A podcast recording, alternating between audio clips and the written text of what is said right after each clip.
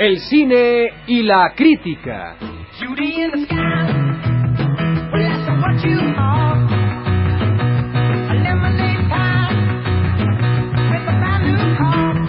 Una serie hebdomadaria por comprometida y varia.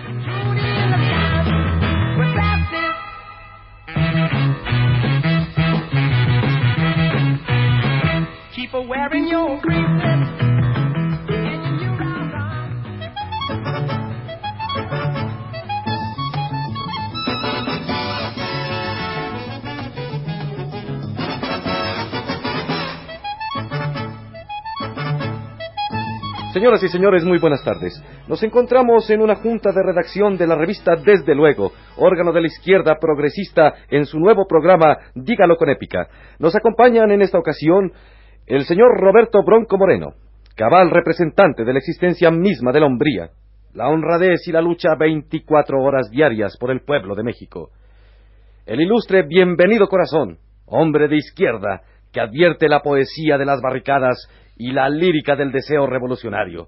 Sin embargo, será tiempo para oír la voz de miel de Flor Silvestre.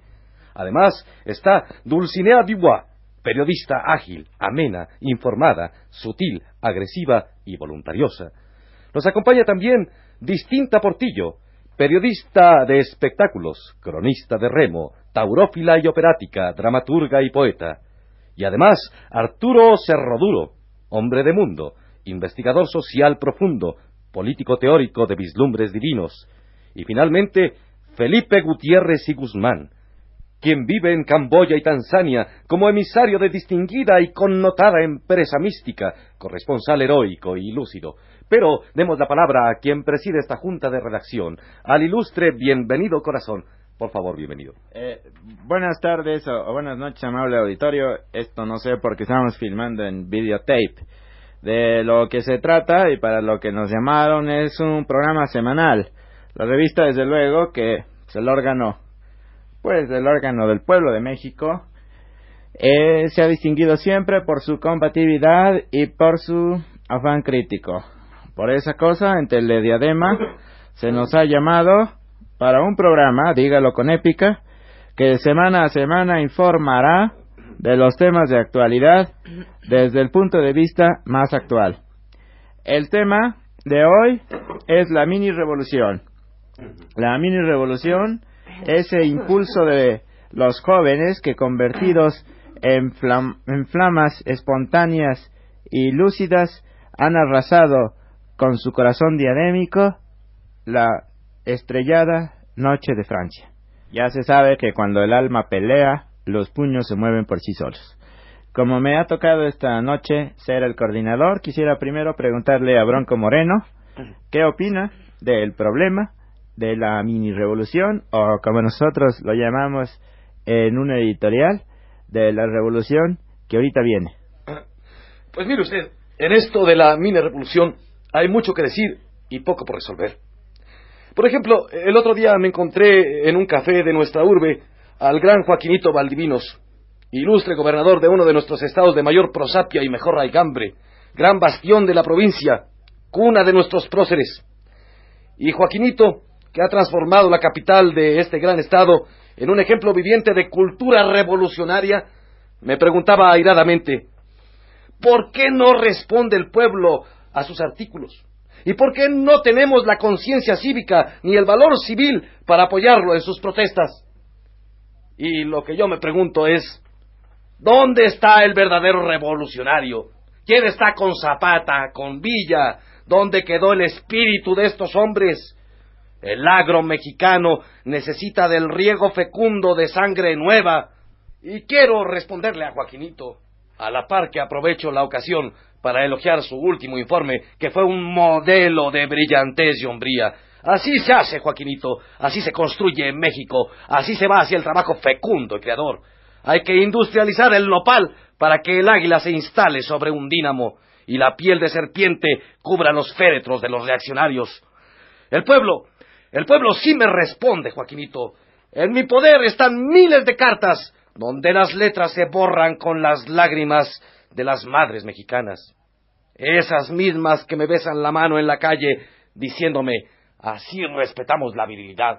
Eh, Es todo. Eh, muy, muy bien, muy bien, Bronco Moreno. Eh, ahora sobre el mismo problema de la revolución que llegó para quedarse o llegó para irse, quisiéramos preguntarle a Dulcinea Dubois, que en su columna Lo que pasa y por qué pasa nos ha estado informando. Pues lo que yo quisiera decir es que los intelectuales de México son una vergüenza, ¿verdad? Son una facha.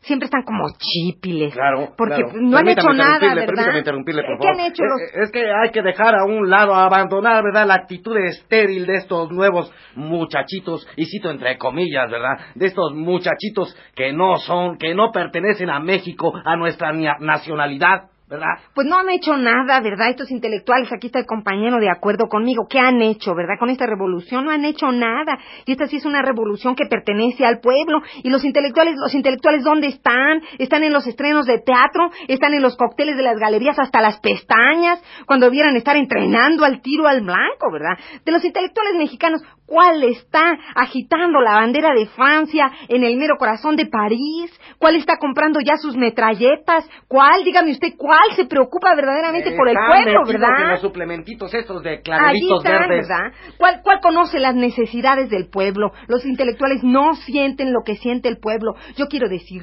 permítanme decir, cuando cayó la bomba atómica en Hiroshima, qué intelectual mexicano, ¿verdad? Qué intelectual mexicano resultó radiactivo. Ninguno, esa es la triste respuesta, ninguno resultó radiactivo, todos aquí ignorándolo todo o haciéndose que lo ignoran, porque en verdad todos saben que el pueblo es lo importante y ellos se sientan en el teatro y se sientan a espaldas del pueblo. El pueblo está afuera, en las calles, en las casuchas miserables, el pueblo está en el pueblo y no está en otra parte, que lo sepan de una vez los intelectuales. Eh, eh, un momento, Roberto. Armoniosos, bellos, lúcidos, inspirados conceptos de la frente de esta beldad que sabe al mismo tiempo combinar la hermosura con la valentía. Quisiéramos a continuación, y permíteme un momento Roberto, pero es que tenemos que dar la oportunidad a todos porque este programa, dígalo con Épica, es un programa de todos los que elaboramos para darle al pueblo la información y la crítica que necesita. Quisiéramos preguntarle a el distinguidísimo hombre de mundo, eh, Arturo Cerroduro, ¿qué opina de lo que está pasando en Francia? Bueno, pero, pero, esto ya no tiene nada que decirse sobre esto. Esto, mira, todo lo que tú me preguntas, yo ya lo dije en mi artículo Melsania y el futuro del 3 de enero del 66. Digo, esto ya está completamente dicho. Ya, no hay nada que decir. Eh, muy bien, ahora quisiéramos interrumpir, necesariamente debemos interrumpir para oír esa voz, como surgida de las profundidades mismas de la tierra, dulce y sonora como el canto invicto de una revolución, la voz de Flor Silvestre que nos canta para nosotros en este programa Dígalo con épica.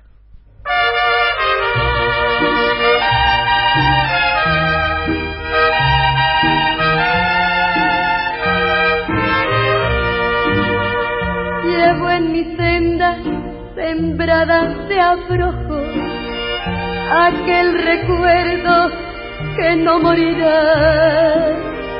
Llevo en mi pecho sangrando una herida, tu cruel falsía que me matará. Juraste amarme, fingiste querer. Qué voz tan dulce la de Flor y cómo le agradecemos su contribución para la revista Desde luego. La revista Desde luego es una gran familia a la que unifica el amor a México y el deseo de decir, ahorita mismo y de un solo golpe, toda la verdad. Así se habla, bienvenido. Muy bien dicho. ¡Viva. México! Viva México. Esa es la consigna que no por patriotismo, ni por chauvinismo, ni por nacionalismo, sino por el deseo de servir, informar críticamente, lanzamos todos los días. Viva México. Dejémonos de palabrerías, bienvenido. Hay que alzar la voz y decir simplemente ¡Viva México! ¿Verdad? Porque esa debe ser nuestra actitud. Nuestra actitud, la actitud de un periodista La- crítico, Sí. informativo, veraz y honesto es esa. Ahora quisiera yo preguntarle a Distinta Portillo, la periodista de espectáculos, ¿cómo ve el mundo de los espectáculos el problema de la mini revolución? Pues yo voy a comentar el último estreno de la gran obra de un distinguido autor que muchos identifican conmigo. bueno, pues fue fue la gran noche del teatro mexicano, naturalmente bajo la genial dirección de mi amigo Antolín Peseja, con quien frecuentemente intercambio premios. Fue el éxito de la década, aunque célebre columnista de apodo oriental opine lo contrario, así como sus amigos, los tradicionales enemigos del teatro mexicano, que prefieren las exquisiteces con que Ionesco ha conquistado a la colonia del Valle. Los grandes méritos de este drama, escrito dentro de las estructuras de 1900, que es el lenguaje y desarrollo que el pueblo entiende, y no como los eh, diletantes que se van al teatro de los circulitos. Brillante intervención de Distinta que nos prueba una vez más hasta qué punto estamos siempre en nuestra revista dispuestos a informar de lo que sucede en el mundo sin conveniencias y sin compromisos. Y sobre todo, bienvenido lo que sucede en nuestra gran urbe, en nuestra gran ciudad, ¿verdad? En nuestro gran México. ¡Viva México! ¡Viva México! Ahora le toca el turno a Felipe Gutiérrez y Guzmán, que está entre nosotros en un breve periodo de vacaciones eh, porque Cambodia y Tanzania lo reclaman. Felipe, ¿qué se dice en Cambodia y Tanzania sobre la reciente crisis francesa? Pues eh, nuestro mundo es un mundo cambiante. Esto es evidente, desde cualquier ángulo que se le observe. Mm, la situación lejana y cruel, en todas las latitudes, nos hace pensar en una transformación que se viene gestando desde mucho tiempo a. Eh, muy bellos conceptos, hay todavía algo que, que sí. Todo esto nos lleva irremediablemente a sacar conclusiones. Eh, pues bien, los recientes acontecimientos acaecidos nos llevan a una conclusión. La situación es muy, muy compleja. ¿Qué podemos esperar de situaciones evidentes, por más crueles y lejanas que éstas sean? ¿Qué disyuntivas nos ofrece el presente? ¿Qué perspectivas nos depara el porvenir? No cabe duda que a veces vivir en un país extranjero contribuye a la claridad de la mente. Los conceptos de Felipe Gutiérrez y Guzmán nos han servido muchísimo el día de hoy para aclarar y aclararnos a nosotros participantes, actores y lectores de la revista, desde luego, lo que está sucediendo en la lejana y cruel Francia. Ahora quisiera yo preguntar de nuevo, en esta mesa redonda que está resultando ampliamente interesante, sí, ampliamente interesante, porque las palabras que así se dicen son palabras de la verdad, palabras del impulso y de la aurora, de la alborada y del deseo. Quisiera preguntarle a Arturo Cerroduro qué piensa del proceso en que se está debatiendo actualmente el mundo que antes llamaban no libre y que ahora llaman un tanto cuanto menos libre. Bueno, pero esto ya no tiene nombre. Esto está escrito perfectamente, de la manera más clara y más contundente, en el artículo que publiqué hace poco Gorilandia y el Porvenir, del 19 de julio 62. Sobre esto, mi querido amigo, yo creo que no hay nada que hablar. Bueno, mire, eh, yo creo que la verdad, ¿verdad? No hay que hacernos bolas. La verdad no es necesario que la busquemos en jaladas especulaciones intelectuales de la zona rosa, ni en los suplementos del clavel verde. La verdad está en México, bienvenido. Viva México. Viva México. Pero eh, yo quisiera reafirmar que la postura de los intelectuales mexicanos pues siempre ha sido muy gacha.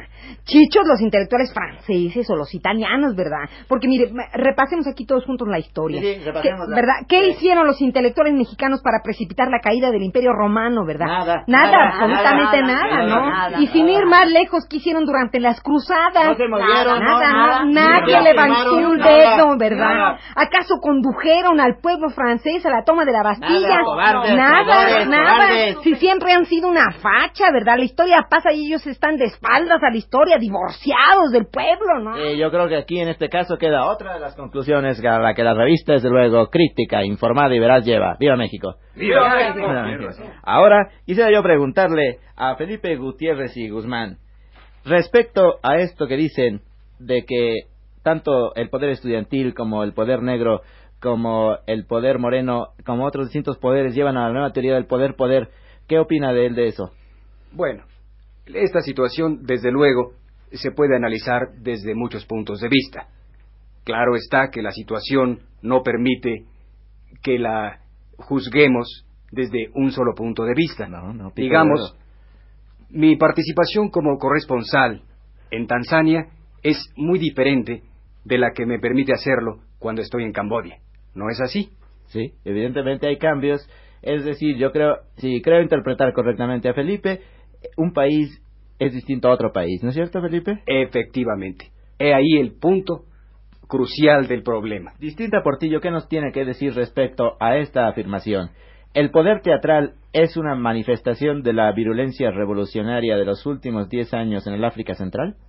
Bueno, la interpretación general de la obra que se me atribuye, que tiene como título eh, El día inicial, fue verdaderamente genial sobresaliendo Malubicha, a quien ya habíamos aplaudido como mezzosoprano en la gran obra de otro de mis grandes amigos, Cada quien fracasa, y que sobresale además brillantemente en un reparto de 300 personas, escogidas entre amigos íntimos, parientes y sensacionales descubrimientos de artistas que solo tienen 40 años en el teatro y que todos logran trabajos extraordinarios. Desde ahora puedo asegurar que obra, autor, director e intérpretes se llevarán todos los premios anuales concedidos por la asociación que naturalmente yo presido. Valiente y veraz. Y ahora un comercial.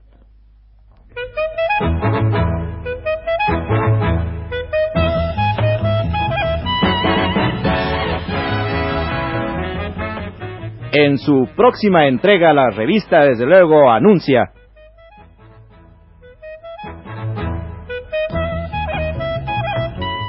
¿Por qué se me ha calumniado y difamado? Artículo de Roberto Bronco Moeno.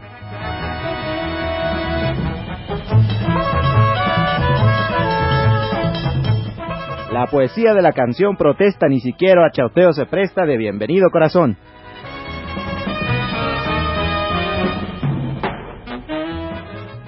Lo que pasa en Francia no está pasando en este momento en Portugal, de Dulcinea Dubois.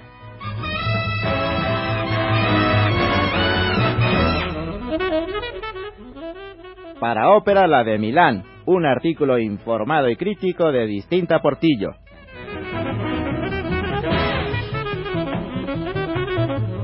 Yo ya lo dije, el tercer mundo es un asunto bien profundo, de Arturo Cerro Duro.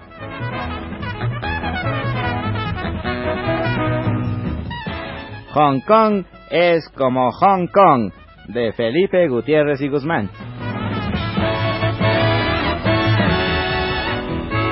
La revista, desde luego, informada, oportuna, crítica, veraz y lo mejor de todo, mexicana.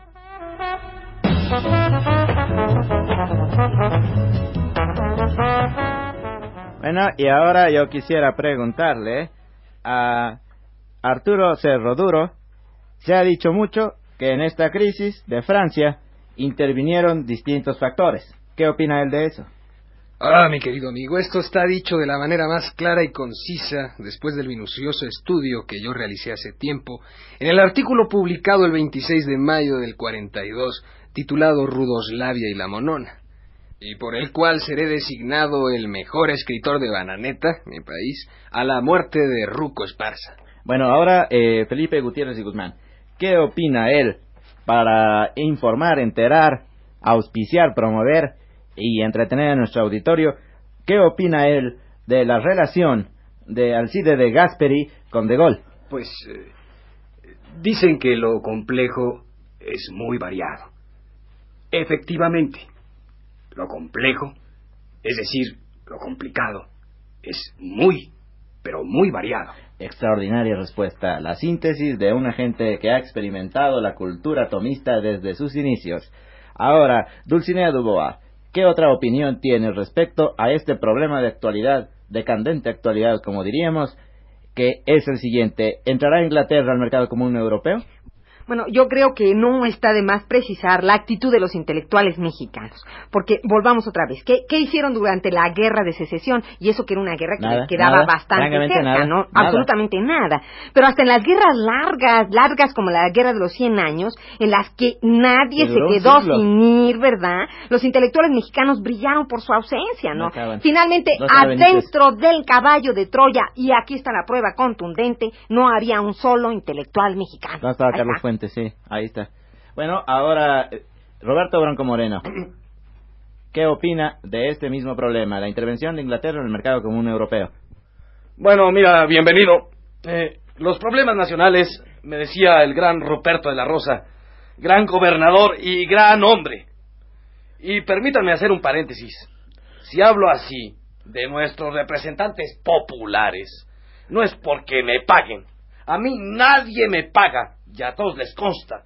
Yo puedo demostrar que vivo escasamente y me mantengo con el sudor de mi máquina. Bueno, eh, me decía Rupertito, los problemas nacionales están resueltos en el agrarismo zapatista, en esa etapa semi-olvidada de nuestra super macro revolución. Y yo quiero decir lo siguiente, algo que me preguntaba un periodista extranjero eh, sobre el problema agrario. Yo le respondí, el problema se resuelve fácilmente. La repartición de tierras en México tiene una respuesta, la nacionalidad. ¡Viva México! Bueno, ahora otra pregunta de esas mismas que te hizo ese periodista extranjero.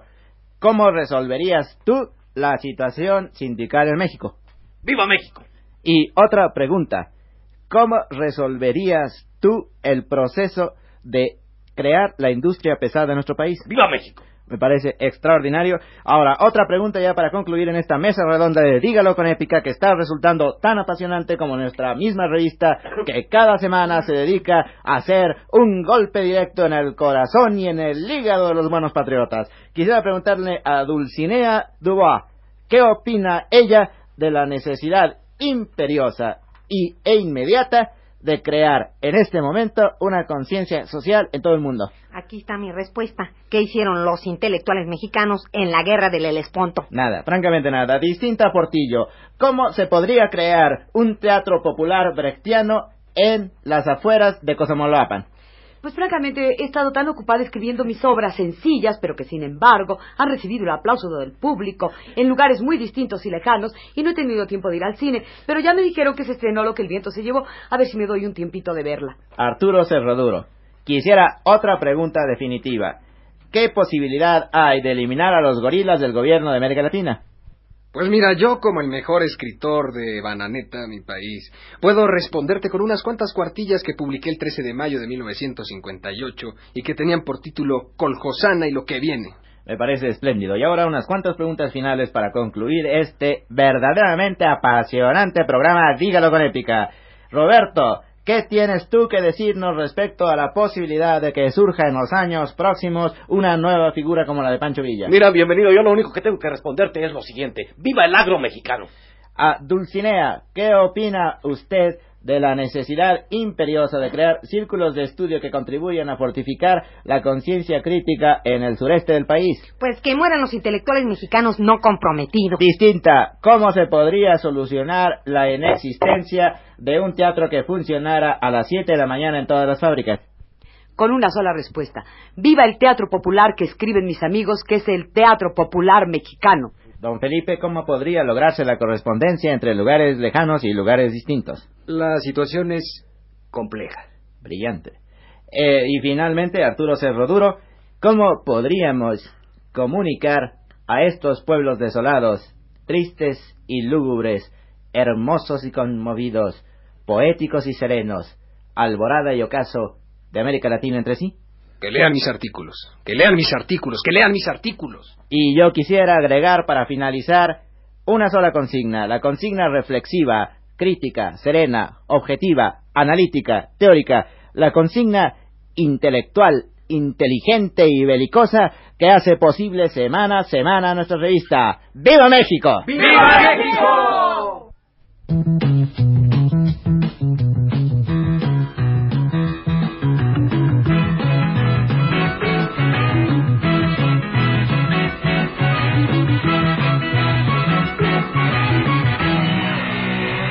El cine y la crítica.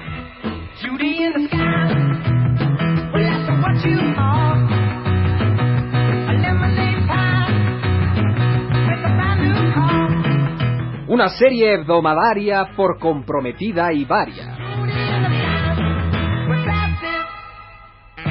Participaron en este programa, como la conciencia, Estela Matute, como la sabiduría, Nancy Cárdenas, como la madurez Sergio de Alba, como la calidad Luis Heredia, como la intelección Claudio Obregón, como lo consabido Carlos Monsiváis y como lo necesario Antonio Bermúdez.